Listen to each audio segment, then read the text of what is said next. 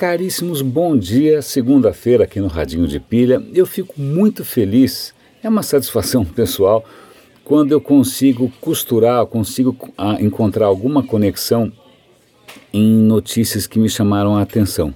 Tá? Algumas notícias chamam a atenção pelo lado positivo, outras nem tanto. Mas hoje tem três notícias que né, caíram no meu colo aqui que, que merecem, sei lá, uma reflexão um pouco maior. A primeira delas saiu no Estadão e diz respeito à crise das livrarias físicas no Brasil. Livrarias físicas para fazer um contraponto com as livrarias online. Tá? Aparentemente a venda online até que vai bem, mas acontece que as livrarias físicas presenciais estão num momento ruim. A Livraria Cultura, que eu venero, adoro, sempre gostei muito, demitiu 800 pessoas, fechou duas livrarias no Conjunto Nacional, né? Está tentando se reinventar e os números não são animadores. Né? Tem a questão econômica, tem a questão de hábito de leitura, tem a questão da Amazon entrando no mercado. Ok, se o cara compra um livro na Amazon, é livro de qualquer maneira, mas existe uma coisa aí que eu acho que se perde e eu sou um pouco suspeito para falar. Por quê? Porque eu adoro livrarias, adoro o espaço físico da livraria, adoro estar cercado de prateleiras e livros. Eu acabei de voltar de uma viagem onde um dos lugares mais interessantes, isso foi em Cartagena, na Colômbia, é uma livraria chamada Abaco, é uma livraria café. É pequenininha, livro para tudo quanto é lado, mesas, pessoas tomando café, conversando. Eu podia ficar, acho que o resto da viagem inteira ali, né, ou fazer um estágio, ou trabalhar ali de barista, qualquer coisa, porque é um ambiente maravilhoso. Existem lugares para onde eu vou, recentemente também fiz uma viagem é, para uma cidade, eu falei, olha, eu faço questão de voltar àquela livraria X, que é a Books and Books, porque ali realmente eu tive grandes momentos, muita alegria, né? Sempre foi um refúgio e um ninho para mim.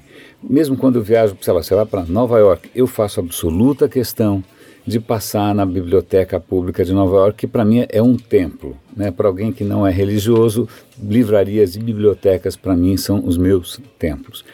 Então, a experiência física, a experiência sensorial, a experiência de estar dentro de uma livraria é tão rica.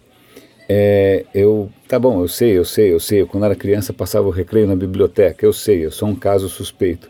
Mas eu acho que sim, alguma coisa se perde quando você não vai fisicamente a um espaço como esses. E para complementar é, essa a mesma noção, um artigo saiu agora no, no, no G1, que é uma pesquisa da Unicamp, em que a pesquisadora conclui, depois de né, fazer testes e com, com várias crianças, que o uso excessivo de eletrônicos prejudica o desenvolvimento infantil. E aí, na verdade, e isso tem a ver com a questão da livraria, não é tanto pelos eletrônicos em si, é pela falta de brincadeira no espaço real, num parque, na rua, subindo na árvore, brincando fora de casa, andando de bicicleta, ralando o joelho nada substitui no desenvolvimento infantil essas experiências físicas concretas de liberdade, de criação, sobretudo porque, e nesse ponto é, é eu, eu achei bem interessante o artigo, porque esse tipo de atividade, entre outras inúmeras coisas, né, né a gente tem memórias de infância, a gente não tem memórias do pica-pau, a gente tem memórias de infância de brincadeira. Né?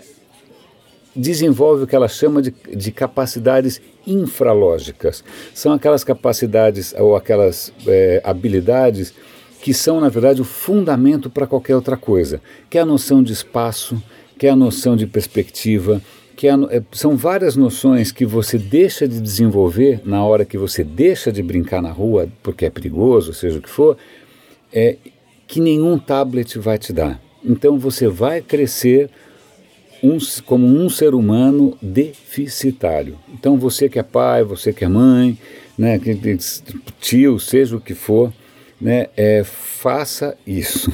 É, tire a molecada um pouco dos tablets e deixe a molecada ralar o joelho por aí.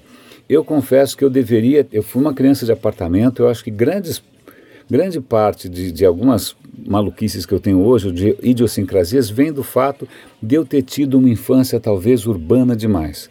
Né? Talvez se eu tivesse me exposto mais, brincado mais, eu tivesse hoje habilidades das quais eu sinto falta. E por último, só para concluir, um estudo também é, acadêmico nos Estados Unidos em que demonstra que eu sei que é chavão, eu sei que todo mundo já ouviu essa história, eu sei que ninguém gosta de ver essa história, que sim, o uso da, de mídias sociais pode aumentar a sensação de isolamento, de solidão, né? ou inclusive de você estar aquém ou abaixo né, da felicidade ah, dos seus amigos.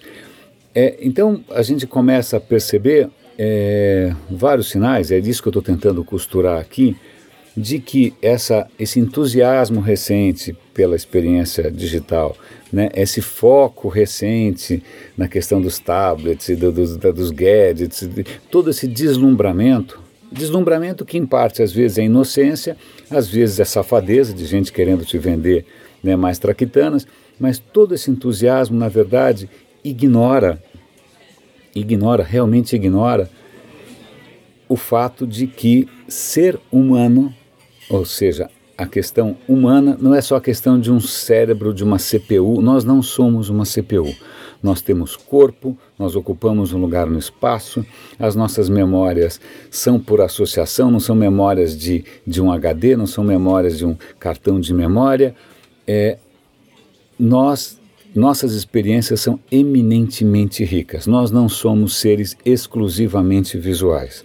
Né? Nós somos seres físicos, a imaginação a incerteza, tudo isso pesa e tudo isso nos torna maiores. Então, quando a gente substitui isso, sobretudo numa idade tão tenra, tão frágil, né, tão exposta quanto a infância, as consequências disso vai ser provavelmente um trampo atrás do outro, né, e, e, e coisas piores.